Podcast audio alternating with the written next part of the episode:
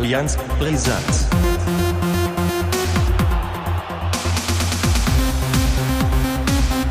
Allianz Brisant. Hallo und herzlich willkommen zur 22. Folge der dritten Staffel von Allianz Brisanz. Daniel. Schwerpunkt.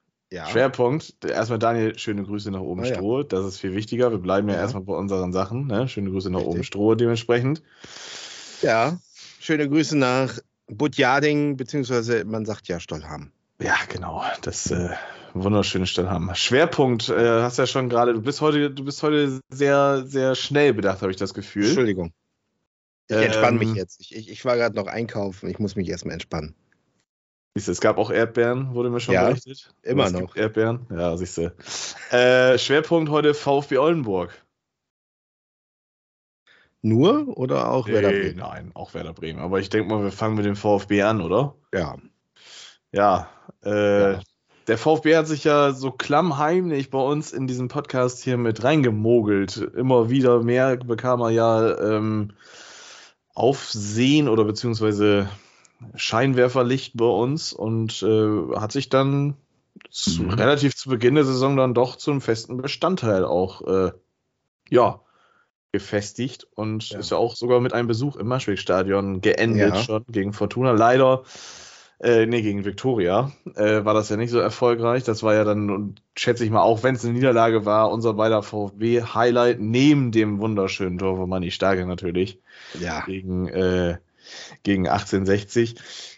Am Ende der Saison stand mit 35 Punkten Tabellenplatz 18 da und das bedeutet in der dritten Liga dann halt auch den Abstieg. Ähm, mit Meppen, Zwickau und Mitaufsteiger Bayreuth ist man wieder verdammt, den Gang in die Regionalliga zu gehen.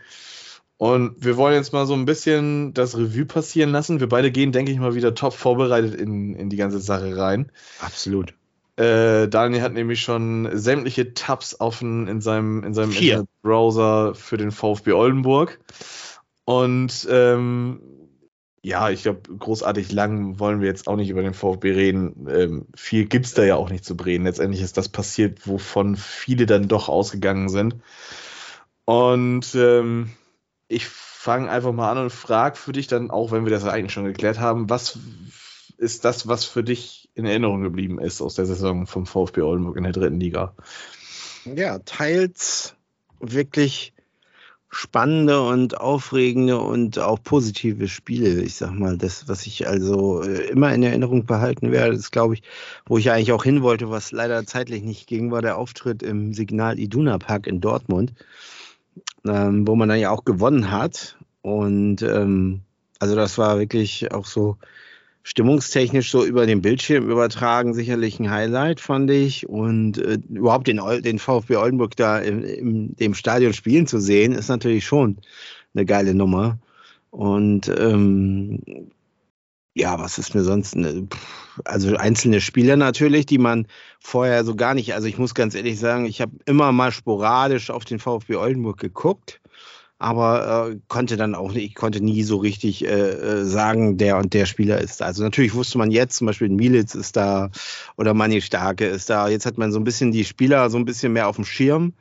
Ähm, also man hat sich doch ein bisschen mehr mit der Materie und dem Verein befasst und eigentlich auch schön, weil in den 90ern war das durchaus noch mal ein bisschen mehr äh, bei mir da. Äh, die waren ja auch mal in der zweiten Liga und kurzzeitig sogar wären sie sogar fast in die erste Liga aufgestiegen damals. Also das war eigentlich immer da, aber es ist dann auch immer so wieder so ein bisschen verschwunden unterm Radar und gibt es natürlich viele Gründe. Und ähm, naja, jetzt hat man äh, die dritte Liga mal gehabt, ein Jahr lang. Es ist aber natürlich irgendwie doch schade, dass es nicht am Ende nicht geklappt hat und das war zog, also ich sag mal so gerade in den letzten äh, Spieltagen, da kam dann noch mal so zwischendurch äh, so ein Highlight und man dachte, ja, vielleicht packen sie es ja doch, aber dann kam, glaube ich, im, im, am nächsten Spieltag dann schon wieder der Rückschlag und, und das mit Kilic. Weiß ich nicht, ob das jetzt ähm, am Ende kann man natürlich sagen, hat eigentlich auch nicht so viel gebracht, weil ähm, die Bilanz ist wahrscheinlich ähnlich wie, äh, wie zu äh, wie gegenüber Fossi. Ähm, ja, aber ich glaube, es ist, war einfach der Kader auch nicht stark genug für diese Liga. Da, das äh, kann man, glaube ich, sagen. Und ähm, da hätte es doch noch an der einen oder anderen Stelle eine Alternative gebraucht oder, oder einfach noch mehr Durchschlagskraft. Äh, äh insofern, ja, ich finde das, find das schade, weil ich habe jetzt so ein bisschen die Befürchtung, dass man wieder so, ich habe ja auch so ein bisschen was mitbekommen, dass man ähm, gar nicht mal davon ausgeht, dass man jetzt sofort wieder, wieder aufsteigt, ähm, sondern dass man erstmal versucht, eine solide Saison zu spielen. Und dass man dann wieder so ein bisschen jahrelang in dieser Regionalliga versackt. Ne? Ähm, diese Befürchtung habe ich, wo ja jetzt doch so ein bisschen dieser Aufschwung in Oldenburg hat man auch ein bisschen was gemerkt. Das, das wurde ein bisschen stimmungstechnisch doch ein bisschen besser. Und äh, der, der Stadionbau soll ja doch jetzt durchgezogen werden und so weiter. Es wäre dann aber schon, glaube ich, sinnvoll, wenn, wenn man zumindest dritte Liga spielt. Mhm. Ähm, wenn dann erst äh, Phoenix Lübeck kommt, weiß ich nicht, oder Blau-Weiß-Lohne. Blau vielleicht haben sie und äh, bringt noch ein paar Zuschauer vielleicht so, aber oder der Bremer SV vielleicht noch. Oder Jeddelo natürlich. Ja, Jenlo als, als Derby Nummer 1 dann natürlich ja. äh, ist dann schon wieder was Interessantes, ja. aber man muss ja auch sagen, dass, ähm, dass die Zuschauerzahlen dann doch irgendwie, sage ich mal vorsichtig, zu wünschen übrig gelassen haben. Also da war noch deutlich Luft nach oben, auch als wir ja. da waren, das Spiel, da waren nicht viele Zuschauer. Ich glaube, wir haben gerade mal so an den 4000 gekratzt und wenn man bedenkt, dass da angeblich, äh, ich glaube, 15.000 ins Marschweg-Stadion reinpassen, mhm. also Angaben ohne Gewehr, ähm, da, ja, also, also die große Euphorie, die hat sich ja nie so richtig breit gemacht. Die Stimmung wurde besser und man ist ja aber auch ähm, sehr gut gestartet, meines Erachtens. Also man ja. gut gegen 1860 Elversberg, dass man da verliert, okay, gut, das passiert. Gegen Meppen hat man im ersten Spieltag mhm. im Derby ein Unentschieden geholt. Ich glaube, vier Tage später hat man die dann im Pokal aber dann haushoch mhm. rausgekriegt, wo sich dann vielleicht der ein oder andere Oldenburger das andersrum gewünscht hätte. Ähm, ja, aber man hat dann äh, nach, nach einer Niederlage gegen Halle, hat man gegen Wehr schon punkten können und dann startete ja auch so eine kleine Phase, wo man sagte, ach Mensch, die starten hier vielleicht was und es geht jetzt. Man hat dann nämlich gegen Wehr gewonnen, Duisburg unentschieden gespielt, gegen Osnabrück gewonnen, gegen Dortmund 2 gewonnen und gegen Bayreuth noch ein Unentschieden geholt und dann erst gegen äh, Aue hat es dann wieder eine Niederlage gesetzt. Gegen ja, Köln haben sie es aber auch noch gewonnen. Die haben einfach auch viel zu viele Elfmeter verursacht und so. Das, das war ja, glaube ich, ein Aue, dieses 1 zu 0, ne? Neu, das, 80. Das kann Minute. angehen. Das kann mhm. angehen. Das war halt auch aus. ganz großer Punkt in der, in der Saison, dass man einfach viel zu viele Elfmeter verursacht hat. Und dadurch ich glaube, ich kann so fünf, sechs Spiele mindestens sagen, wo man dadurch äh, auf die Verliererstraße gekommen ist oder sogar deswegen nur das, das Spiel verloren hat. Das ist also viel zu, viel zu häufig passiert. Und zum Stadion, äh, zum, zum, zur Stimmung noch, ich glaube schon, dass Oldenburg ein Potenzial hat, 15.000 plus Zuschauer dauerhaft auch zu erreichen. Das Problem in Oldenburg ist äh, zwei Dinge. Einmal das Stadion selbst, das, das ja, Marschwegstadion, genau. dass das einfach viele irgendwie nicht, nicht anzieht. Also mhm. nur wirklich, und dann ist es eben so, dass es eben in Oldenburg auch so ein, man kann sich dem ja auch nicht so richtig entziehen, aber dass man einfach so zu diesen Highlights hingeht. Und, und ich glaube, hätten die jetzt absolut super performt und wären da irgendwo im, im vorderen Teil der Tabelle gelandet. Ich glaube, dann wäre es auch anders gewesen, als wir da waren, war, war Oldenburg ja schon so ein bisschen im Siechtum und das war ja im Grunde schon so abzusehen, dass es nichts mehr wird. Und dann ist es auch in Oldenburg wirklich schwer, die Leute dann noch, da kommen wirklich dann die, die auch in der Regionalliga da sind, diese 2.000, 3.000, 4.000 Leute, mhm. die kommen dann auch wieder. Aber das ist einfach auch dieser sportliche äh, Erfolg muss einfach da sein. Sonst äh, kann man, glaube ich, in Oldenburg nicht so viel ziehen. Das, das ist einfach so. Ja, das, äh, da stimme ich gerade darauf zu. Ich muss jetzt aber mal eben gucken. Ich wollte mal gucken, wie viele Zuschauer tatsächlich am ersten Spieltag gegen Mappen da waren. Ich glaube, das ging sogar schon fast Richtung Rekordkulisse dann äh, in der Saison. Gucken, ob ich jetzt hier irgendwo schnell die Info finde. Nee, ich wollte jetzt nicht auf 1860 München gehen. Mhm. Info wird da jetzt wahrscheinlich drunter stehen. So, 9202 Zuschauer. Also das ist, ist das, das ist vom äh, Durchschnitt, ich glaube, der Durchschnitt liegt tatsächlich irgendwie bei 3500 oder 3200, 3500 oder sowas, dann schätze ich jetzt mal, äh, ist das schon natürlich ein Riesending. Natürlich war es auch gegen Mappen dann, ich sag mal vorsichtig, ein Derby. Ja. Ähm, und ja, gut. Also Schade, noch, ne? also, ein, ein Highlight habe ich noch, das muss ich gleich noch sagen. Ja, dann hau raus. Also mein Highlight war natürlich mit euch dort zu sein, einen Schal zu kaufen, aber noch geiler war Donny zu treffen. also das war, werde ich auch nicht vergessen. Oh Gott, ey, nein. Ich bin froh, dass wir kein Foto mit denen gemacht haben. Hätten wir eigentlich machen müssen, das stimmt. Nein, nein, nein, das war grausam. Aber ähm, ja, Nee, ja. Der Schal, der musste ja sein, den habe ich ja dann auch noch gekauft, äh, dass man da ja zumindest so ein bisschen Support da lässt, auch, das ist klar. Und äh, ja, am Ende der Saison, wie schon vorhin verraten, stand der Abstieg da. Man geht jetzt wieder in die Regionalliga mit Metten. Lübeck geht hoch äh, in, die, in die dritte Liga. Und ja, was denkst du, was, was könnte passieren nächste Saison? Es sind ja jetzt schon einige Spieler, ja, die sich bekannt haben pro Oldenburg. Mhm. Ähm, dazu gehört zum Beispiel so einer wie Leon Deichmann, der für die Innenverteidigung, äh, denke ich mal, eine große Rolle spielen wird dann nächste Saison. Ähm, was denkst du, was möglich ist? Denn ich denke mir tatsächlich, der, der Kader jetzt, wie er ist, so um einen Manfred Starke, um einen Max Stendera, äh, vielleicht auch einen Sebastian Mielitz, die sind schon, denke ich mal, dazu in der Lage, eventuell wieder um die Meisterschaft zu spielen und um, um diesen Spot äh, des Aufstiegsspiels, weil das ist ja der nächste Punkt. Nächste Saison, ja. darauf, das, darauf das Jahr ist es ja so, dass äh, der Meister der Regionalliga Nord nicht wieder zwangsläufig aufsteigt. Das war ja nur diese Saison so. Ähm, was ist drin für den VfB, wenn der Kader jetzt tatsächlich überwiegend zusammenbleibt und wenn natürlich unser Liebling Manni Starke mit 36 Saisontoren im VfB Oldenburg äh, im oberen Teil der, der Tabelle festschießt. Ja, ich, ich weiß gar nicht. Also äh, viele, viele Verträge gelten ja auch für die Regionalliga und ich hoffe auch, dass, ähm, dass da noch ein bisschen was passiert, dass äh, auch, auch viele sich weiterhin committen sozusagen und, und äh, dort bleiben. Und ähm, wenn das so ist, Natürlich ist das Potenzial da wieder oben mitzuspielen, glaube ich auch, aber man muss natürlich gucken, ähm, dass man nicht, dass man auch irgendwie einen guten Start erwischt, dass man von Anfang an auch immer so ein bisschen da oben äh, in der Spitzengruppe ist. Und ähm, wenn, wenn sozusagen dieser Negativtrend, der jetzt ja durch den Abstieg vielleicht ein bisschen da ist, wenn der sich fortsetzen sollte, dann, dann wird es, glaube ich, ganz schwer. Aber die haben ja auch einen neuen Trainer. Ich kann zu dem leider gar nichts sagen. Also den, den Namen habe ich zum ersten Mal gehört, muss ich ganz ehrlich gestehen. Ich kann da ähm, auch nichts zu sagen, tatsächlich. Also, ja, äh, macht, macht einen dynamischen, jungen Eindruck, kann natürlich was bewirken. Aber ich sag mal, die Konkurrenz, äh, äh auf jeden Fall ist ja der HSV 2 durchaus eine starke Konkurrenz. Mhm. Äh, die haben ja, sind ja jetzt auch knapp an der Meisterschaft vorbei, äh, wären fast eigentlich Meister geworden. Aber da hat der VfB Oldenburg unter Umständen Glück, weil, weil die sich ja nicht zur äh, dritten Liga ähm, anmelden. Also ich gehe mal davon aus, dass wir nächstes Jahr genauso sein. Und selbst wenn dann der HSV der Erste wird und wird Oldenburg Zweiter, dann ähm, ähm, ja, sind sie quasi Erster. Ne? Also insofern, das, das wird ja so bleiben, denke ich.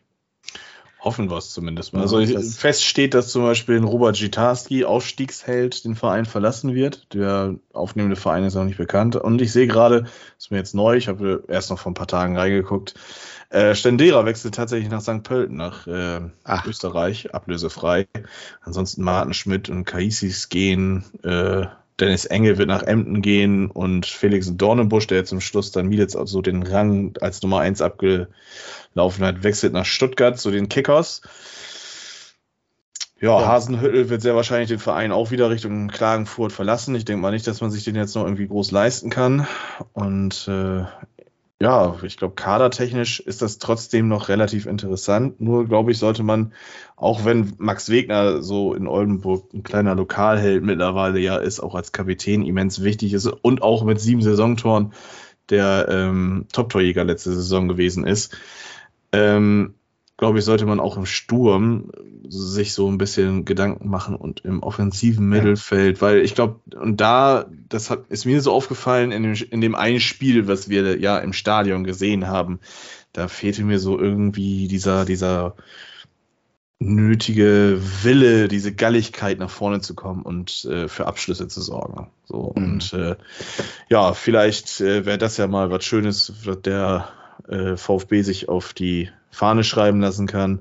Ja. Äh, Apia, wie gesagt, und Deichmann werden auf jeden Fall bleiben. Wie es jetzt um Steurer aussieht, das weiß ich jetzt gerade tatsächlich noch nicht. Man hat auch schon irgendwie einen jungen Torhüter verpflichtet. Gestern wurde das bekannt gegeben auf Social Media. Ich gucke mal eben, ob das schon irgendwie auch auf transfermarkt.de drin ist. Genau, hier Johnny Peitzmeier kommt vom St. Pauli, äh, von St. Pauli 2 tatsächlich. Und man hat auch noch äh, zwei junge Leute aus äh, dem Emsland und aus Lohne verpflichtet. Einmal kommt Phil Sarasch und äh, aus Emden kommt Tade Nihüs, ein Mittelstürmer. Mensch, ja. Das, sind doch Namen, du. Tade. Ja, Tade Nihüs. Ostfriesen. Das ist ein, das ist ein Ostfriesen Jung. Jo. Ja, letzte Saison 28 Spiele gemacht in der Regionalliga und sagen und schreibe zwei Tore geschossen. Wobei ich da auch sagen muss, okay, gut, äh, Emden hat sich auch nicht so mit, äh, mit rumbekleckert. Aber ich sehe irgendwie gerade, Ah, okay. Tadenihus war ausgedient. Okay, ja, ja, jetzt sehe ich es. Muss ich alles zurücknehmen. Tadenihus war ausgedient, kommt zurück und wechselt zum VfL Oldenburg direkt wieder. Schade, das wäre jetzt vielleicht meine Sturmhoffnung gewesen. Ich wollte gerade sagen, auf den hätten wir gesetzt. Auf den hätte ich auf jeden Fall gesetzt. Und ich glaube auch, das wäre besser gelaufen als bei dir ges äh, gestern, als bei dir letzte Saison mit, äh, mit Suhon. Jetzt fängst du wieder mit. Das, das, das, das trifft mich jetzt wieder. Ja, ja VfL Oldenburg. Frag mich das bitte nicht für, die, für den nächsten Ausblick, wer mein Spieler der Saison ist. Doch, doch, weil du ja, hast weiter. bis jetzt immer grandios daneben gelegen, muss ich sagen. Und ich glaube, das sind so Traditionen, die sich in diesem Podcast fortsetzen müssen. Eigentlich. Ja. VfB Oldenburg, nächste Saison Regionalliga. Ähm, End Produkt oder beziehungsweise Endstimmung bei uns ist, man hat sich so ein bisschen mehr erhofft, aber man ist jetzt auch nicht gerade zutiefst niedergeschlagen. Nein. Und ähm, ich finde, die Jungs haben sich trotzdem super geschlagen und ähm, ja, ja. 100 Putzen weitermachen. Das Schöne an der Regionalliga Nord ist, ohne dass das jetzt. Geile Feine, geile Vereine. Kilja Kiel, ja, es, Feenhaus. Es ist schon, ist schon geil, aber man muss auch sagen, ich glaube, die Regionalliga Nord ist teilweise mit einer der schwächsten der fünf Ligen. Ja. Mit Nordost, glaube ich, äh, ich glaube nur West, Südwest und die Bayernliga würde ich aber auch nur irgendwie zur Hälfte als konkurrenzfähig zählen. Dass Bayern sowieso eine eigene Regionalliga hat, finde ich irgendwie ein bisschen fragwürdig. Aber gut, da können wir uns ja mal in dem Saisonausblick dann vielleicht mal ein bisschen mehr um die Regionalliga kümmern oder um die Regionalligen kümmern.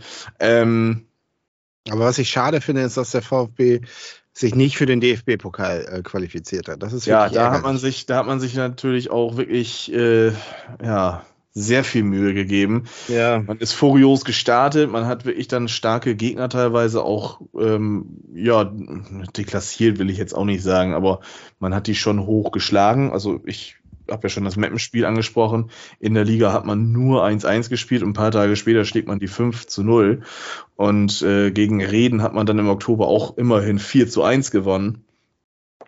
Um dann im Halbfinale gegen SV Allers Delmenhorst mit 3 zu 1 auszuscheiden, was dann im Nachhinein natürlich wirklich äh, ja, wehgetan hat, weil, das muss man dazu sagen, dadurch, dass der VfL Osnabrück als äh, Finalist und Aufsteiger schon als ähm, DFB-Pokal-Teilnehmer feststand, hätte Oldenburg in diesem Finale tun und lassen können, was sie, was sie hätten wollen können und äh, mhm. wären dann trotzdem im DFB-Pokal in der ersten Runde gewesen.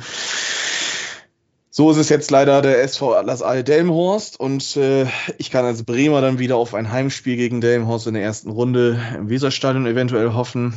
Ähm, nur um dann da wahrscheinlich selber rauszufliegen. Aber naja, äh, Spaß beiseite.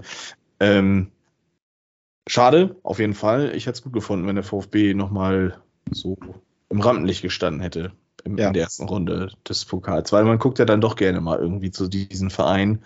Definitiv. Äh, auch die Sportschau ist dann ja immer sehr empfänglich dafür, dann, dann noch mal, doch nochmal die alten Klamauken unter Wolfgang Sittger auszu, auszu, graben und nochmal aufzubereiten und äh, auszustrahlen.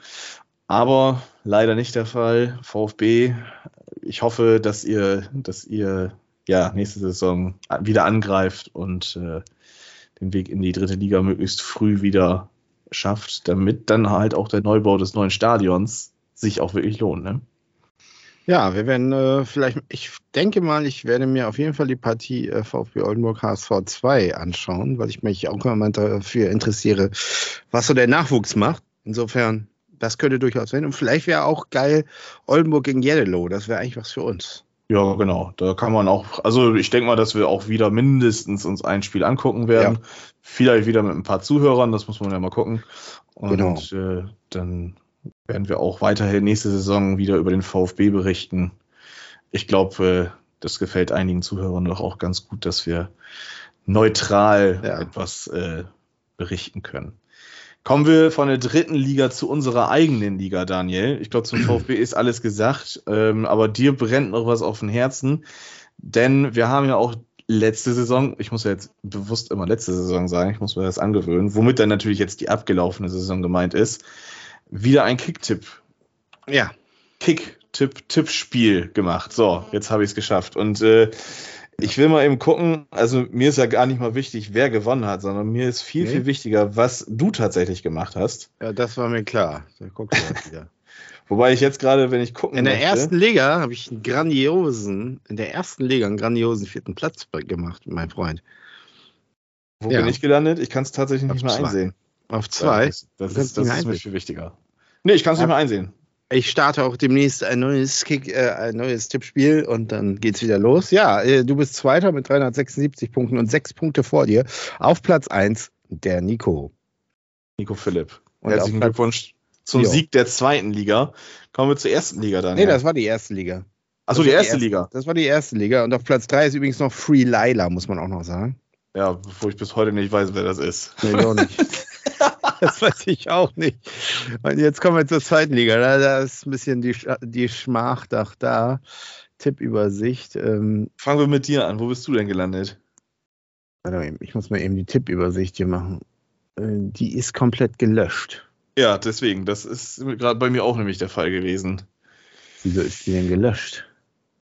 Die da war auf jeden Fall. Ersten Spieltag zurückgesetzt. Archivierte Tippsaisons. Ah, doch, ich habe sie wieder hier.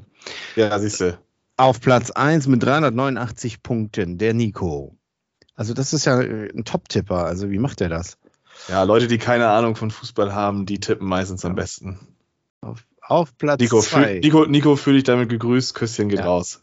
Richtig. Wir müssen uns noch was überlegen. Also er muss für zweimal Gewinne, also Platz 1 muss er definitiv von uns was bekommen. Und sei es, dass es Allianz Brisanz Merch ist. Ähm, auf Platz 2 Thün Büdel 1887. Keine Ahnung, wer das ist, muss aber ein HSV-Fan sein.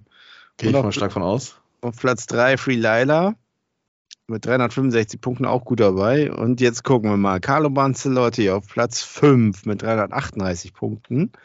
Und einen grandiosen elften Platz legte. Allerdings muss man natürlich sagen, kurz C. Hose, Kevin Erkens und Schelle haben schon lange nicht mehr getippt. Äh, ich liege auf Platz 11 mit 295 Punkten. Eieieiei. Das sind ja fast 100 Punkte Unterschied zu dir und mir, oder? Wenn ich das jetzt richtig gehört habe. Ähm, na, nicht, nicht ganz. Ne? Das sind, äh, warte mal, 43 Punkte. Achso, 43. Ja, dann habe ich mich gerade eben bei meiner Punktzahl verhört. So, ne? Und ähm, ja, und hätte aber hinter mir liegt noch Ela mit 289 Punkten. Viel wichtiger, was ist mit Xaver Amaichi 10 Buden? Amaichi 10 Buden liegt auf Platz 8 mit 316 Punkten. Schöne Grüße an Bennett. Ja, gut, Kicktipp ist damit auch erledigt. Und ähm, ja. ja äh, gut, ich glaube, da machen wir kein Geheimnis drum. Nächste Saison wird es wieder eins geben. Ja. Wer da also Interesse hat, kann sich bei dir, bei mir oder bei Twitter an Allianz Brisanz oder bei Instagram bei Allianz Brisanz ruhig mal eben melden. Äh, das wird dann schon irgendwie mal, denke ich, irgendwie aufgeschrieben und ihr werdet dann angeschrieben, sobald die Runde und der Spielplan dann natürlich auch öffentlich sind. Ähm, ja, zu Nico, der darf sich ja nochmal eben gerne melden. Ich glaube, du hast ihn schon versucht, bei Twitter zu erreichen. Ja, aber kam irgendwie nichts. Kam keine Rückmeldung. Ich denke mal, spätestens jetzt werden ihn die Ohren klingeln, denn er wartet nämlich auch schon sehnsüchtig. Der hat nämlich Freitag die Folge, letzte Folge gehört. Ah. Gab ein großes Lob und äh, kam auch gleich schon die nervöse und ungeduldige Frage, wann kommt die neue Folge? Ähm, wir nehmen sie jetzt eine Woche später auf und ich denke mal, er wird sie sich auch direkt irgendwie reinziehen und jetzt weiß er Bescheid. Nico, melde dich mal ja. eben bei Daniel oder bei mir und äh, dann lassen wir uns irgendwie was Schönes einfallen für dich. Ja. Äh, ja, kommen wir zur Bundesliga, wo der HSV ja nächste Saison nicht spielen das wird. Nur, dass ich das nochmal eben einmal erwähnt habe. Mhm. Ähm, Dafür der FC Heidenheim. Ja, Heidenheim und Darmstadt. Ähm, der SV Werder Bremen hat ja die Klasse gehalten. ja. Was, was lachst du? Ja, ist richtig, hat die Klasse gehalten. Ja, war ähm, ja. dann doch zum Ende hin vielleicht doch knapper, als äh, du das zum Beispiel äh, zur Mitte des Jahres ähm, ja, prognostiziert hast. Du warst dir ja schon sehr sicher, dass Werder Bremen auch vielleicht in Richtung Europa kommt. Ja, Conference League. Äh, ich meine, ich bin der Letzte, der nicht hinein zur Conference League sagt, aber ich glaube, das wäre dann tatsächlich doch ein bisschen verfrüht gewesen. Ähm, hast du genauso Fragen vorbereitet wie ich letzte Woche? Äh, sollte ich das? Nö, aber wäre ja. Also ich bin ja natürlich, ich bin natürlich, du weißt ja, ich bin ja, ich habe ja ein riesiges Improvisationstalent. Darauf beruht ja auch dein Unterricht, ne? Ja, wie gesagt, na, Türklinken. Türklinkendidaktik. Das war jetzt gemein. Ich bin immer gut vorbereitet gewesen, wie du weißt. Hm? Ja. Ja, dann, dann fangen wir an mit deiner okay. äh, ja, deine erste, erste Frage, wie, wie sieht denn jetzt dein Gesamtfazit dieser Saison aus, die ja doch, man kann ja sagen, in zwei Hälften. Äh, ähm, man kann ja sagen, eigentlich eine gute Hinrunde und, und die Rückrunde nicht mehr ganz so äh, prickelnd. Also wie sieht dein Gesamtfazit aus? Hat, hat der SV Werder alles richtig gemacht, äh, in der Hinrunde so viele Punkte zu sammeln, dass man dann zum Ende hin eigentlich nicht mehr so großen Stress hatte? und das dann irgendwie ja über die Bühne geschaukelt hat oder ähm, war da mehr drin? Wie sieht das aus? Äh, die Frage kann ich geteilt beantworten. Wenn ich ähm, mich jetzt auf den Tag vor dem ersten Spieltag zurücksetze und sage, und mir jemand sagt, Werder Bremen wird am Ende der Saison mit ich glaube, 36 Punkten auf Platz 13 stehen, wird die ganze Saison über so gut wie gar nichts mit dem Abstieg zu tun haben. Am Ende hin wird es vielleicht noch mal ein bisschen eng, aber sie müssen nicht zittern. Dann hätte ich das sofort unterschrieben und gesagt, okay, Werder Bremen hat alles richtig gemacht und Werder Bremen, äh, super, klasse. Ähm, also letztendlich muss man mit der Saison absolut zufrieden sein. Man darf einfach nicht vergessen, man ist genauso ein Aufsteiger gewesen wie äh, ja, Schalke oder alle Aufsteiger die letzten Jahre davor. Und Werder hat da ja auch keinen Hehl draus gemacht, dass man Aufsteiger ist. Man hat ja bewusst immer ein Understatement gemacht und immer gesagt, ja, wir wollen erstmal die Klasse halten und das ist das, das Wichtigste und bliblablub. Und Andererseits muss ich jetzt sagen, wenn ich mich jetzt wirklich auf den Tag nach dem 34. Spieltag zurücksetze, dann könnte ich sagen, okay, gut, also ich meine, es war ja durchaus wirklich möglich und es ist ja jetzt auch kein, kein äh, ja, Shithouse oder kein Shit-Talk, wenn, wenn man jetzt gesagt hätte, okay, Platz 7 wäre sogar auch vielleicht irgendwie möglich gewesen. Also ich kann dir tausend äh, Spiele gefühlt aufzählen und wo, wo Werder anhand von Kleinigkeiten Punkte hat liegen lassen, ähm, die dann letztendlich dazu geführt hätten, dass man eine noch erfolgreichere Saison gespielt hätte. Ob das jetzt notwendig ist, noch erfolgreicher die Saison zu gestalten, weiß ich nicht. Ähm, ein gutes Pferd springt nur so hoch, wie es muss. Die zwei Euro schmeiße ich auch gerne ins Phrasenschwein. Aber ähm, ich glaube, mit den Mitteln, die man hat, ähm, kann man ganz zufrieden sein. Also, wenn ich mir angucke, dass man am neunten Spieltag ähm, auf Platz 5 stand und ähm, ja, da dann schon Europasprechchöre und so teilweise kamen. Dafür gab es dann aber auch wieder Spiele, und das habe ich ja auch immer wieder dann prognostiziert, will ich jetzt auch nicht sagen, aber ich habe es immer so leicht vorhergesagt, dass ich gesagt habe, okay, gut, man hat jetzt, ich glaube, das war bis zum Schalke-Spiel am 13. Spieltag. Und danach habe ich gesagt, so, okay, jetzt kommen aber die Brocken mit Bayern, mit Leipzig, Köln wird nicht einfach, Union ist nicht einfach. Ja, und äh, genau diese vier Spiele, die hat man dann halt auch wirklich krachend teilweise verloren. Also gegen Bayern 6-1 zu verlieren, gegen Leipzig 2-1, gegen Köln 7-1 zu verlieren und gegen äh, Berlin wieder 2-1 zu verlieren. Das war eine Phase in der Saison, wo ich dann mich auch wieder ganz schnell zurück habe äh, erinnert gefühlt äh, an die an die Abstiegssaison tatsächlich. Und äh, gerade das 7-1 gegen Köln, also ich will jetzt keinen Kölner irgendwie die Illusion nehmen, dass die da einen guten Fußball gespielt haben. Köln hat in dem Sinne einen guten Fußball gespielt, dass sie ganz genau darauf eingestellt waren, was wer da machen wird. Ähm, und da haben die halt voll reinge reingedrückt. Und dazu muss man halt einfach sagen, dass da halt auch, ich glaube, mindestens fünf individuelle Fehler dafür gesorgt haben, dass fünf Gegentore passiert sind. Ähm, wenn ich das mal rausrechne, dann ist es schon wieder eine 2-1-Niederlage und wer weiß, was dann gewesen wäre. Aber das ist halt auch alles ähm, Erbsenzählerei und hätte, hätte Fahrradkette. Ähm, aber ja, summa summarum, ich bin zufrieden. Man hat die Klasse gehalten, man hat sich stabilisiert. Und somit kann man in die neue Saison gehen. Aber auch da sage ich, das verflixte zweite Jahr, das wird nicht unbedingt einfach. Aber bis wir zur neuen Saison kommen, habe ich ja natürlich noch ein paar Fragen. Zum Saisonfazit gehört ja auch der Pokal. Also wie sieht da ja. so dein Fazit aus? Pokal, ja, gut. Äh, erste Runde Cottbus war jetzt auch, also man ist weitergekommen in der regulären Spielzeit, war aber auch echt grausam. Also da habe ich dann schon wieder schwarz gesehen. Das sah richtig, richtig behäbig aus teilweise. Und äh, man ist, glaube ich, kurz vor der Pause noch mit 1-0 in Führung gegangen. Ich glaube, 20 Minuten vor Schluss hat man das 2 zu 0 gemacht war auf einmal hat man den Cottbus wieder gewähren lassen, weil man sich wahrscheinlich selber zu sicher war. Und die kamen dann auch noch mal ran und so war es dann wirklich bis zur letzten Sekunde dann noch mal wieder ein Zittern und ein Bibbern. Und das sah teilweise wirklich, äh, ja, schon in den letzten zehn Minuten sehr grausam aus und äh, wirkte ziemlich instabil. Und ja, wie gesagt, da habe ich schon wieder so ein bisschen schwarz gesehen. Ähm, Im nächsten Spiel dann äh, gegen Wolfsburg in der Liga ging es ja dann schon wieder. Ja, und zweite Runde war dann Paderborn. Ich glaube, das war so ziemlich oder ist so ziemlich das äh, schwerste Los, was oder war eins der schwersten Lose, die du hättest bekommen können in dieser Runde. Man ist im Elfmeterschießen rausgeflogen, man hat äh, zur Halbzeit 2-0 hinten gelegen, hat sich dann noch zurückgekämpft ähm, ist mit 2-2 in die Verlängerung gekommen und äh, ja, da gab es dann auch noch die Situation, ich weiß jetzt nicht mehr, welche Minute das war, ich glaube, das war in der Verlängerung. Ähm, da da äh, hat Füllkrug nach einer Ecke dann ein Tor geschossen. Und äh, in der zweiten Runde DFB-Pokal gibt es ja noch keinen ähm, Videoassistenten. Und dieses Tor wurde aberkannt, weil der vierte Offizielle dann angeblich aus 50, äh, 55 Metern Entfernung ein Handspiel vorab gesehen hat. Und äh, ja, so war das ein bisschen skandalös, dieses Ausscheiden. Ähm, gut, gegen Paderborn. Äh, mich hat es dann nicht mehr so ganz krass gewundert, dass man sich da schwer getan hat. Äh, ja, Pokal. Man ist wenigstens genauso weit gekommen wie der HSV, sagen wir es mal so. Das ist ja schon mal wichtig.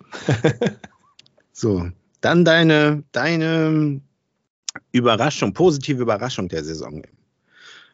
SV Werder. Puh, positive Überraschung. Ich glaube, die positive Überraschung, das, äh, da nimmt man immer schnell mal gerne irgendwie einen jungen Spieler, der, der, ähm, ja, so ein Outbreak-Star war.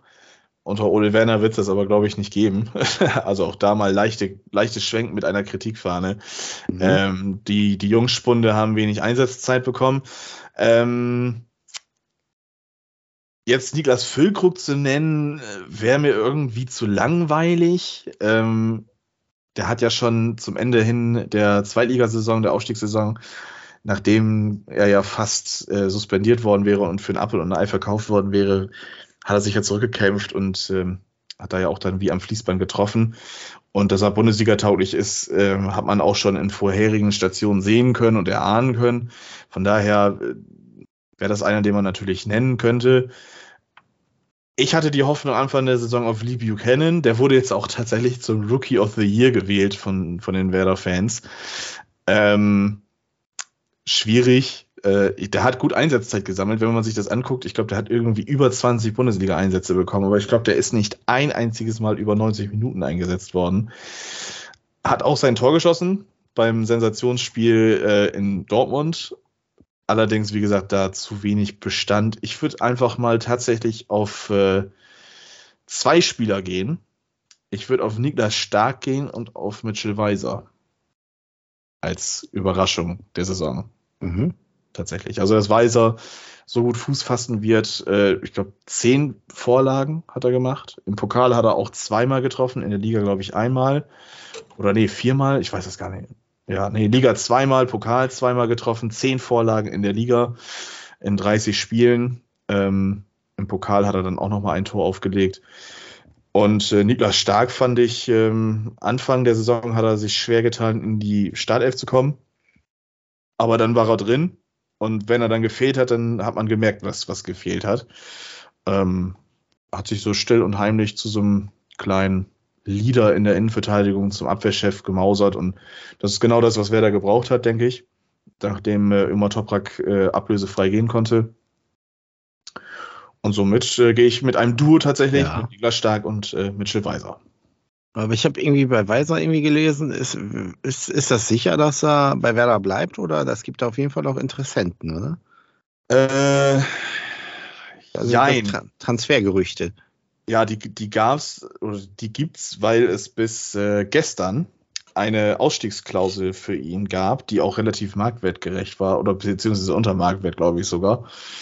Äh, das war aber auch der Fall bei Fabio Chiarodia und bei Marvin Duksch. Und bei allen dreien ist jetzt mit dem gestrigen Tag dann halt diese Ausstiegsklausel erloschen, was natürlich nicht heißt, dass diese Spieler safe bleiben. Also ähm, ich glaube, Werder hat äh, die Auflage oder das interne Ziel, dass die 10 Millionen Euro mit Transfereinnahmen generieren müssen.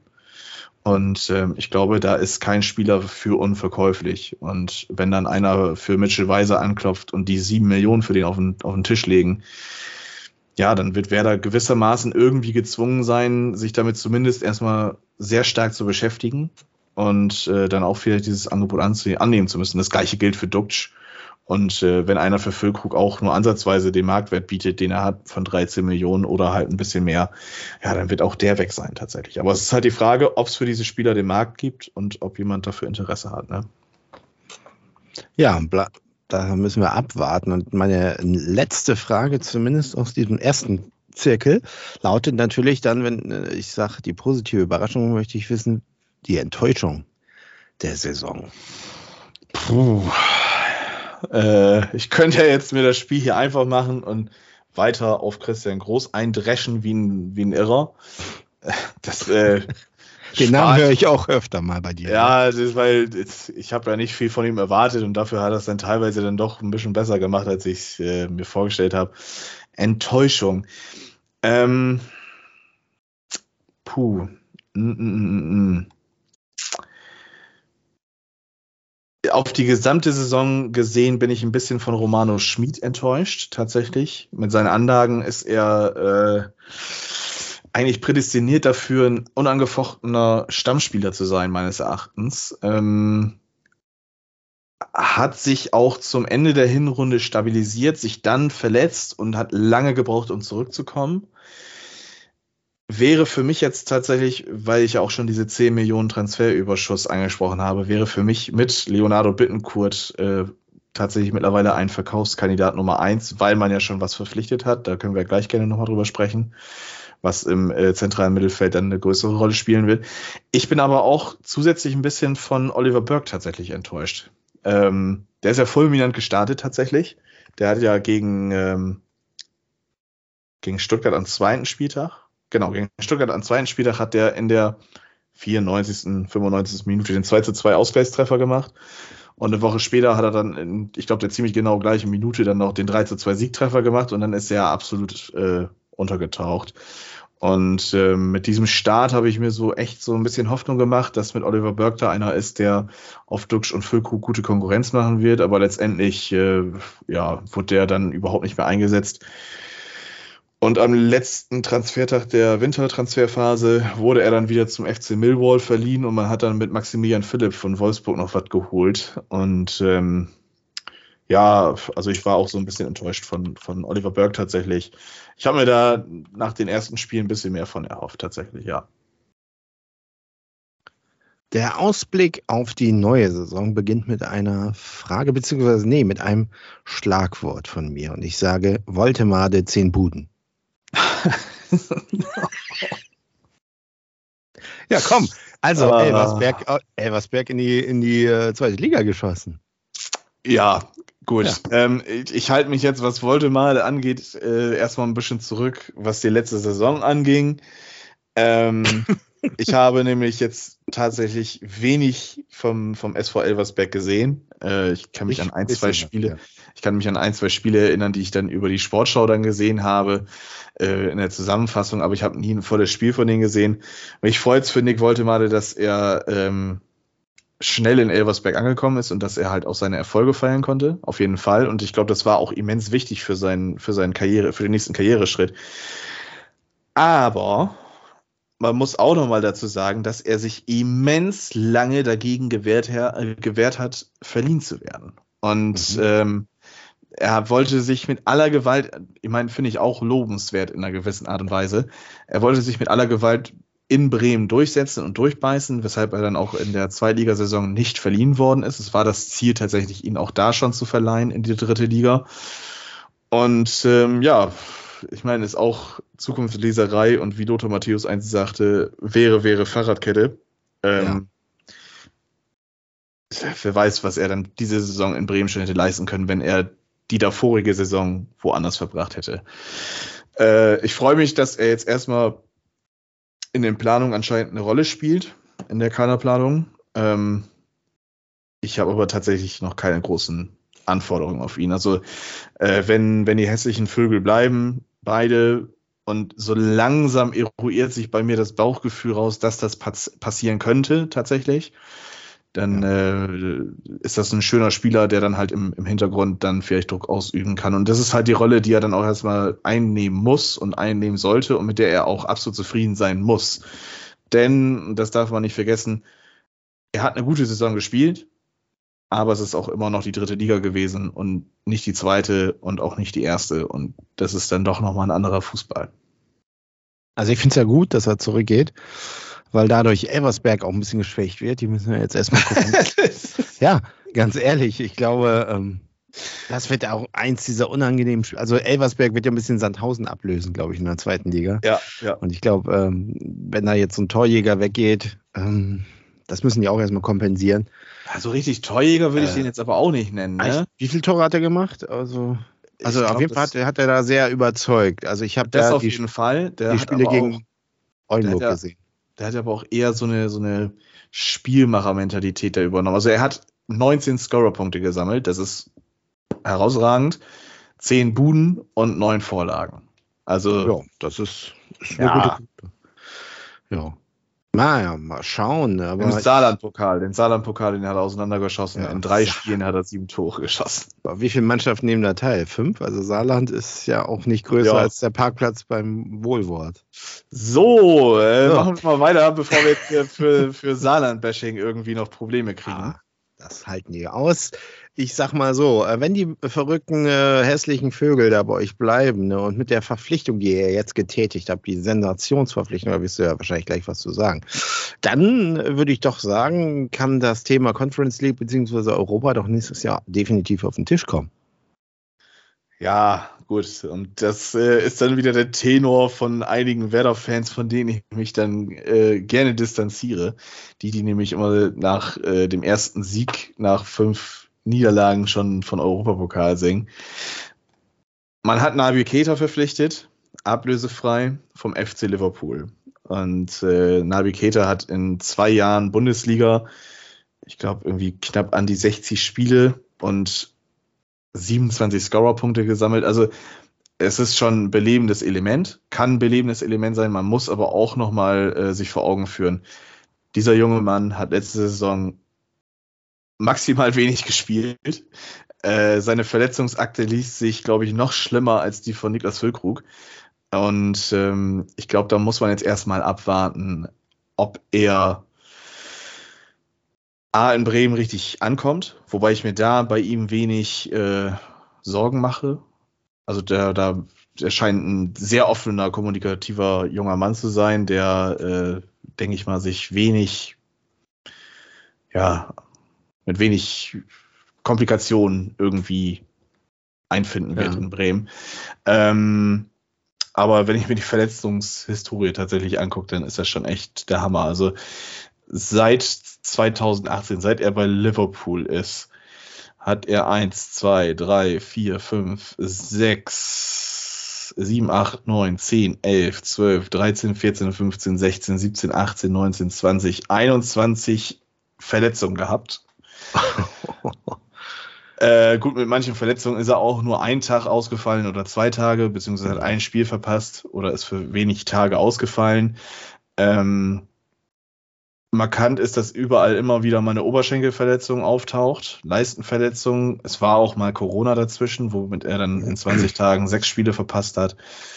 Ähm, ja, das, äh, ich glaube genau deswegen, weil er halt extrem viele Spiele in letzter Zeit verpasst hat, ähm, hat er sich überhaupt erst auf Bremen so richtig einlassen können, weil er halt auch weiß, dass, dass äh, manche Spieler, die eine ähnliche Situation wie er hatten, dass der Wechsel nach Bremen wieder für einen Karriereschub gesorgt hat.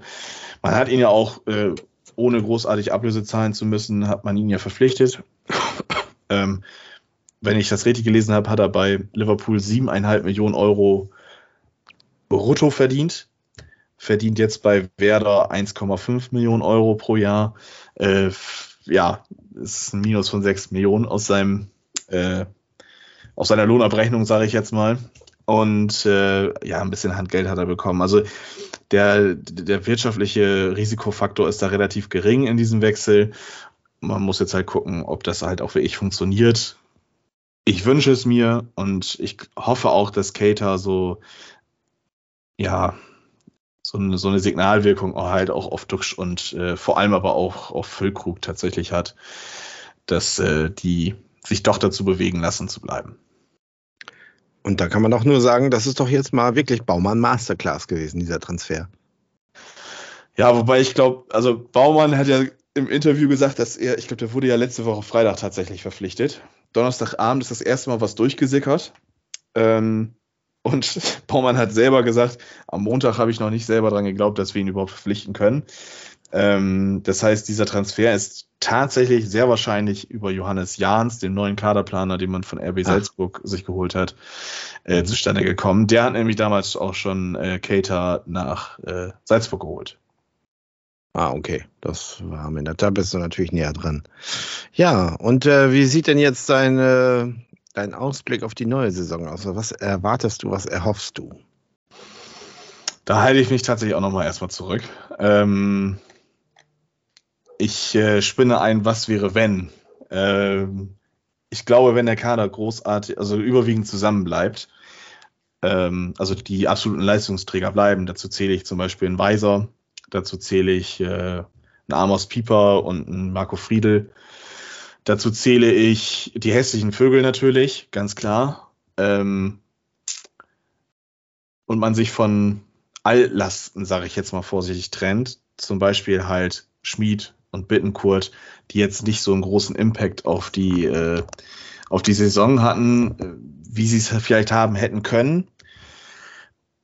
Dann bin ich schon fast gewillt zu sagen, dass man die Leistung aus der letzten Saison auf jeden Fall ähm, ja, wiederholen kann und also bestätigen kann und auch vielleicht ein paar Plätze höher schielen kann, was dann natürlich auch zwangsläufig bedeutet, dass man irgendwie so ja, ich sag mal, von Spieltag 20 an bis Spieltag 27, 28, 29 vielleicht dann auch in diesem erlauchten Kreis der Mannschaften reinrutscht, die eventuell noch über den siebten Platz dann oder sechsten Platz dann halt äh, nach Europa kommt. Da muss aber dann auch die Saison wirklich perfekt äh, verlaufen. Keiner darf sich großartig verletzen. Ein Cater muss zünden und Werder muss halt dann aber auch trotzdem noch auf ein paar Positionen sich ein bisschen verbessern. Die Sechserposition ist äh, immer noch eine riesen Baustelle meines Erachtens, auch wenn man mit Gruev da mittlerweile einen Spieler hat, der Potenzial hat. Mm, aber auch die linke Außenverteidigerposition ist mit Jungen jetzt nicht optimal als Standard besetzt und Buchanan hat nicht diesen erhofften Sprung gemacht. Mm. Und man sollte sich auch mal tatsächlich nach einem, nach einem Ersatz für, für Weiser bereit machen und äh, da auch mal vielleicht nochmal irgendwie was holen. Also ein bisschen auch die Kaderbreite, was ja auch zum Schluss der Saison dann Ole Werner ein paar Mal angesprochen hat, ähm, die muss halt auch stimmen. Dass man halt zum Ende der Saison auch mal äh, wechseln kann. Aber wird es auf der Torwartposition nicht auch mal Zeit für den Wechsel? Das frage ich mal so. Der Pavlenka ist ja so gefühlt für mich so seit äh, 15 Jahren da im Tor. Also. Ja, gefühlt schon, auf jeden Fall. Und äh, ich habe mich ja in der Aufstiegssaison habe ich mich ja dafür breit gemacht äh, und gesagt, dass man doch bitte auf Zetterer setzen soll und die paar Millionen, die man für Pavlenka bekommt, dass man die dann halt auch äh, dann halt hat. Ne? Ja. Und äh, ich glaube auch, dass mit Zetterer in der zweiten Liga, dass das gut funktioniert hätte. Und ich glaube auch, dass der dann keinen schlechten Job jetzt in der vergangenen, abgelaufenen Saison gemacht hätte. Ähm, aber Jiri Pavlenka ist halt nicht mehr das, was er mal war. Also der ist seit 2017 im Verein, der ist jetzt geschlagene sechs Jahre dabei. Ähm, gut, dafür ist er, ein, ist er ein einigermaßen verlässlicher Torhüter, hat aber genauso gerne mal Zeit und Lust auf den Bock äh, wie ein Lukas Radetzky mal als Beispiel. Also ich habe heute, hab heute mal tatsächlich äh, mir von der Sportschau, kleiner Side-Info, äh, die schönsten Tore der Saison rausgeguckt und da war, äh, war Radetzky sehr oft vertreten mit irgendwelchen komischen Böcken. Und dafür also, ist er echt bekannt, ja. Dafür ist er wirklich bekannt. Also ja. ich glaube mit Pavlenka, ja gut, sollte er jetzt in der nächsten Saison nicht absolut abstürzen, dann okay, sollen sie es nochmal machen. Aber jetzt auf Krampf da was Neues holen, weil der Torwart jetzt halt einfach so lange schon da ist, das macht halt wirtschaftlich, glaube ich, relativ wenig Sinn. Ist jetzt auch nicht so, dass Pavlenka noch einen riesen Marktwert hat wie vor ein paar Jahren, ähm, dass man den jetzt für 12 Millionen irgendwo hin verkaufen kann, sondern mit 3 Millionen kommt da dann auch nicht mehr ganz so viel rein. Aber ja, sollen sie mal nochmal bei ihm bleiben. Wann geht's äh, in der ersten Liga eigentlich? Also ich weiß ja, in der zweiten Liga geht es ja schon Ende Juli, glaube ich, wieder los. Äh, und meistens doch so zwei Wochen später. Da muss es ja irgendwie Anfang August losgehen, oder? Ja, ich ja, google mal eben ganz schnell. Und äh, am Wochenende ist jetzt doch, glaube ich, auch die Pokalauslosung, oder? Ja, genau. Jetzt am Wochenende ist die Pokalauslosung. Bundesliga startet übrigens am 18. August. Ah ja, da haben wir schon zwei, drei Spieltage hinter uns. Genau. Genau. Und ähm, was auch noch wichtig ist, na, was heißt wichtig, was ist denn so deine, ach, schwierig zum jetzigen Zeitpunkt, aber wer wird denn, äh, ich frage jetzt nicht, wer Meister wird. Mhm. Ich frage lieber, wer äh, wird denn unten landen?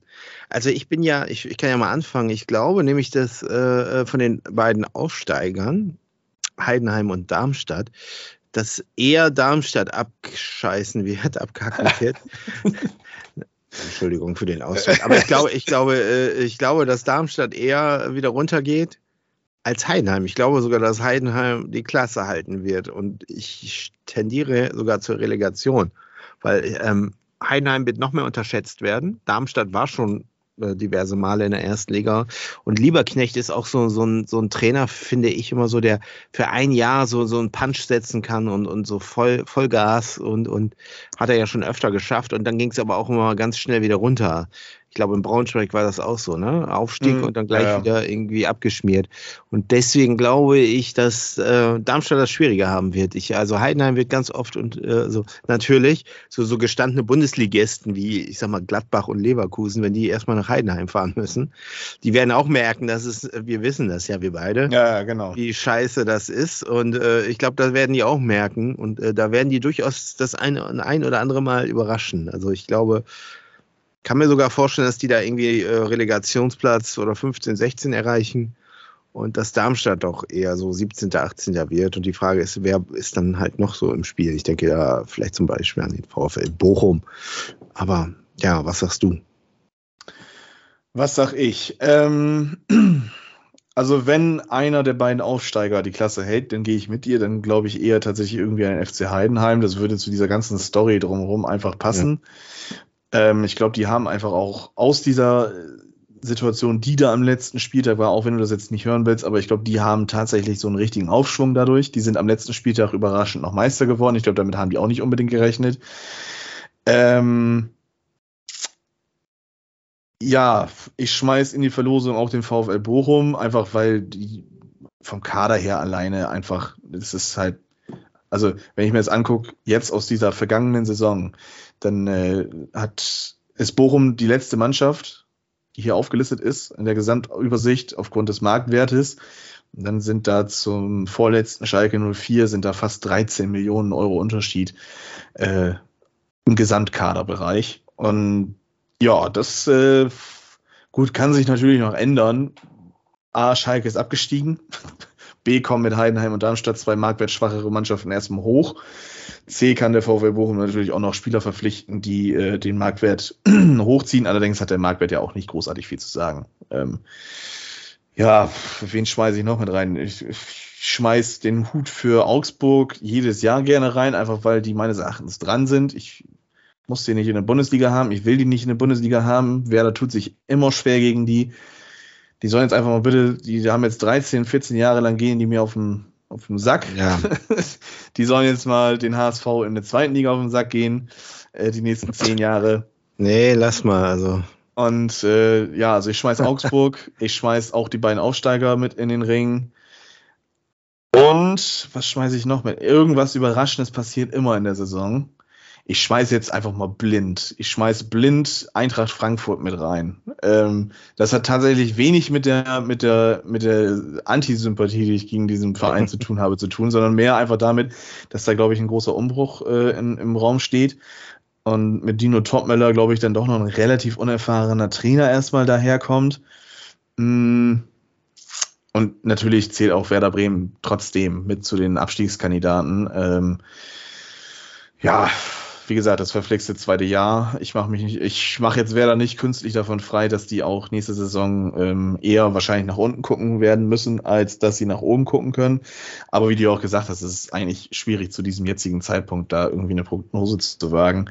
Ich glaube, da können wir, äh, wenn, wenn eine Woche vor ähm, Bundesliga-Start wir die Folge aufnehmen, ich glaube, dann können wir da drüber nochmal reden aber das ist das jetzt, was ich ja. so aktuell in den Raum werfen würde. Wobei es mich auch, wobei ich den Slot von, von Eintracht Frankfurt auch mit Union Berlin tatsächlich eventuell ähm, tauschen könnte. Also die beiden. Ja, das glaube ich auch übrigens. Die könnten richtig Schwierigkeiten bekommen. Also bei Union läuft jetzt einfach ja. jahrelang zu gut. Ähm, genau. Irgendwann hört es auch mal auf. Ähm, zudem Champions League, ich weiß nicht, wie Dreifach ernst die, Belastung. Genau, gut hatten sie jetzt die letzten zwei Jahre auch, haben es immer noch gemeistert und sind in der Saison immer besser gewesen. Die haben sich ja immer stetig verbessert in der Tabellenposition. Ähm, aber es würde mich nicht wundern, wenn Union Berlin auf einmal dann doch irgendwie mit abroscht. Das ist mir, wenn ich mir auch mal die Spielerfluktuation da angucke, also da hatte ja nie irgendwie mal großartig äh, eine Mannschaft die Chance, über mehrere Jahre hinweg sich äh, zu zeigen, sage ich jetzt mal vorsichtig. Und ja, mal schauen. Also Zumal die ja auch nicht, ich glaube, die spielen ja im Olympiastadion jetzt, ne? So habe ich doch irgendwie Ich glaube, so ganz, so ganz fest steht das noch nicht, aber es scheint da sehr ja. stark drauf hinaus zu. Ich laufen. glaube, das ist gerade dieses äh, Fund, was die haben mit den Fans und, und dieser absoluten Top-Stimmung da in diesem äh, äh, Stadion, was die haben. Ich weiß gar nicht, wie es jetzt heißt. Stadion äh, zur alten Försterei. Genau, äh, die alte Försterei, genau. Und äh, das ist natürlich auch, das hat immer was ausgemacht. Und gerade das Olympiastadion, was ja so ein bisschen, finde ich immer so ein bisschen steril ja auch ist, so, so ein mhm. Eventstadion für, für den Pokal und so mit dieser äh, Umlaufbahn, was es immer noch hat und so weiter. Ich glaube, da wird das äh, schwieriger. Ich, äh, das müssen die auch erstmal bewältigen. Und ähm, ja, also ich glaube, das wird eine schwierige Saison für die. Das äh, tippe ich auch. Ich kann mich erinnern, als der HSV das letzte Mal Champions League gespielt hat. Lange her, in den 2000ern. Da äh, war es auch so, dass die äh, da vorne super Saison gespielt haben, sind in Champions League und dann hat danach Abstiegskampf, weil ja, da war so dieser Ablauftrend mit, unter Doll noch, äh, äh, dass man ja in der Champions League nichts gerissen hat und dann in der Liga auch nicht. Und das kann ganz schnell mal in die andere Richtung gehen. Und ja, das kann bei Union auch so sein. Aber wir wissen es natürlich nicht. Kann auch natürlich wieder anders sein. Aber genau. Am Ende steigt der FC Bayern München ab und äh, ja. Heidenheim wird deutscher Meister, keine Ahnung. das wäre mal was. Kann alles auf jeden Fall passieren. Aber wie gesagt, ich glaube, für die großen Prognosen, da können wir uns noch ein bisschen Zeit lassen.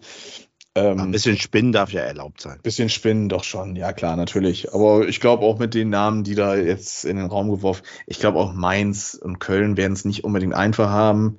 Ähm, wobei bei Köln kann ich mir schon vorstellen, mit Baumgart, wenn die geduldig bleiben, Ah, der scheint ja auch den Davy Selke irgendwie hinzukriegen, was ja meines Erachtens dann zu einem der Weltwunder gehören dürfte. Und äh, ja, Gut, einfach mal abwarten. Ich, äh, wie gesagt, mich, für mich wäre es wünschenswert, wenn äh, Heidenheim wieder runtergeht. Ich habe überhaupt nichts gegen Heidenheim per se, versteht mich da bitte richtig. Aber die Bundesliga muss nicht verzwergt werden. ähm, sollen sie in der zweiten Liga einen guten Fußball spielen und da für Aufsehen sorgen und wegen mir dann Oder in der dritten. Oder in der dritten, von mir aus auch mal ab und zu mal vielleicht einen Ausflug machen. Ja. Aber ähm, ja, ich schmeiße auf jeden Fall Heidenheim, Augsburg als direkten Absteiger in den Ring und ich gehe mit. Darmstadt. Nee, Augsburg soll direkt absteigen. Und Relegation, ja, Darmstadt dürfte von mir aus gerne noch ein zweites Jahr machen, gegen die habe ich ja nichts. Aber ich glaube Stuttgart, ich weiß nicht. Das, das erinnert mich Stutt- stark. Stuttgart, glaube ich, äh, die werden jetzt. Äh, Nee, Stuttgart erinnert mich so fand ich stark auch an Bremen. Ja, ich fand die jetzt in der Relegation, aber auch schon sehr unter, unter Höhnes sehr, sehr Ja, ja, konstant. Gut, die Frage, die, die Frage ist halt, wie lange dieses Konzept Höhnes halt äh, ja passen wird. Ne? Das ist halt, da, das habe ich ja schon öfters mal eventuell, glaube ich, hier auch im Podcast schon mal angesprochen. Ähm, ich glaube, man muss sich mal da so bewusst sein, dass, dass man oftmals auch zu einem Trainerkonzept einfach greifen muss. Und wenn dieses Trainerkonzept darin besteht, einen Feuerwehrmann zu holen, um die Klasse zu erhalten, dann hole ich einen Feuerwehrmann wie Peter Neururer, der da mit seinem Porsche eben vorfährt, die Leute eben ein bisschen anschnauzt und äh, dann halt dafür sorgt, dass man überragend äh, die, die Klasse hält. Gut, aber dann ist, steht am 1.7. halt wieder ein anderer Trainer auf dem Feld und das ist halt die Frage, ob Höhnes halt über dieses Motivator und Feuerwehrmann Gedönse Konzept im Prinzip drüber hinwegkommt. Das ist halt die Frage. Wenn er schafft, dann ist der VfB Stuttgart auf einem guten Weg. Aber wenn er es nicht schafft, die Mannschaft vielleicht jetzt auch so ein bisschen weiter auseinanderbricht, dann wird es auch für den VfB Stuttgart weiterhin schwer. Wobei, die sollen auch bitte in der ersten Liga bleiben. Ne? Ja, das, denke ich doch auch. Ich habe übrigens gerade noch was gelesen und zwar am s- 30.06. in zwei Wochen Mhm. findet ein weiteres Freundschaftsspiel zwischen dem VfB Oldenburg und dem FC St. Pauli statt und zwar in großen Kneten am Esch3 auf dem Kunstrasenplatz. Eieieiei. Krass. Ja, Hender. Hender. Ja, warum nicht großen Kneten? Ist ja um die Ecke. Das ist quasi um die Ecke. Ja, da machen wir uns, glaube ich, mal schlau und vielleicht können wir dann da mal ein, ein Special Ja. für Schick dir das mal. für äh, die Sommerpause machen. Denn, und ich glaube, da können wir jetzt auch noch mal eben kurz reden. Wir werden uns jetzt in die Sommerpause begeben. Ja. Wir werden aber, denke ich mal, für ein, zwei, vielleicht auch drei Folgen noch irgendwie sorgen. Wir werden uns also in der Sommerpause melden. Und ich glaube, ich kann es jetzt bestätigen, es wird noch eine vierte Staffel mindestens geben, oder? Ja, also das wird dann definitiv die HSV steigt auf und die Werder in der Conference League Staffel. Genau. Und, und äh, wir haben sogar schon, ja, wir haben da sogar schon jemanden, der sich um ein neues Logo kümmert. Und äh, ja, da arbeiten wir gerade dran. Das wird gut. Ich habe sogar schon äh, einen kleinen Sneak Peek gesehen. Ich weiß nicht, ob du da schon Nein. reingucken konntest, aber ich Echt? konnte schon, ja, mir wurde von, von David, einen unserer Zuschauern, David übrigens, schöne Grüße, ähm, der äh, macht sich daran tatsächlich für uns äh, ja, ein neues Mhm. Logo zu erstellen. Und das sah schon nicht schlecht aus. Das sah schon sehr gut aus. Und er sagte, ah ja, kann ich noch ein bisschen dran machen, bla bla bla. Ah, da bin ich ja mal gespannt. Äh, Ich, ich kümmere mich dann um die Musik. Allianz Brisanz wird sich also im neuen Gewand zeigen. Und äh, Staffel 4 ist damit jetzt bestätigt. Und ich hoffe, dann klappt es endlich mal mit dem Aufstieg. Gut, das wäre da Internationalspiel. Das muss jetzt, glaube ich, nicht unbedingt sein. Mir wird der Klassenerhalt Nee. reichen, damit wir mal endlich eine Folge oder eine, eine Staffel eventuell haben können, wo, äh, wo beide in der Bundesliga sind. Ja, das wär's. Das ist das Ziel. Wenn wir das erreicht haben, dann können wir, dann gehen wir den Naja, das, das, das war ja das Ziel eigentlich des Ja. Podcasts, dass wir dann wenigstens mal zwei Folgen haben können, wo wir über Werder und den HSV in der Bundesliga schnacken können. Ja. Hatten wir auch, aber es war dann die zweite Bundesliga. So ist es. Alles klar. Ich glaube, dann haben wir zu Werder, VfB und den HSV alles gesagt. Haben einen Ausblick auf die nächste Saison geben können und äh, ich glaube, dann bleibt uns nicht mehr viel über, als zu sagen, danke fürs Zuhören. Danke für diese schöne Staffel. Auch danke an dich, Daniel. Danke Und ebenso. äh, mir macht es immer wieder eine Freude und wir hören uns in der Sommerpause oder allerspätestens zur neuen Staffel. Ciao, ciao. Ciao.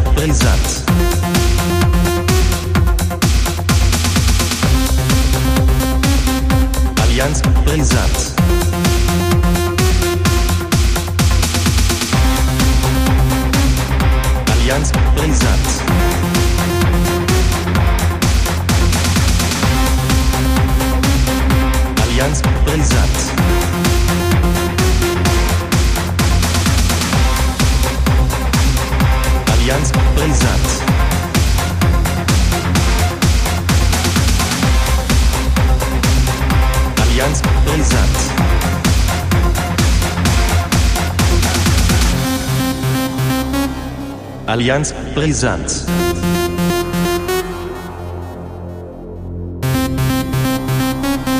Allianz brisant.